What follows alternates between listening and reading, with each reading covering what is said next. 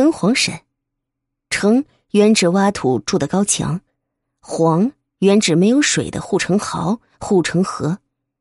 古人最初修建城隍是为了保护城池的安全。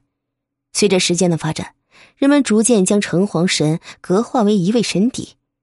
城隍神并不是指的某位神明，古代每座城市都有不同的城隍神。一些英雄或者名臣在死后被信奉为神，如上海的城隍神为秦玉伯，杭州城隍神为周熙，苏州的城隍神为春申、君皇歇等等。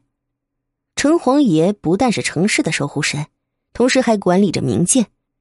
他们的属下有牛头马面、黑白无常以及日夜游神等六大冥界使者。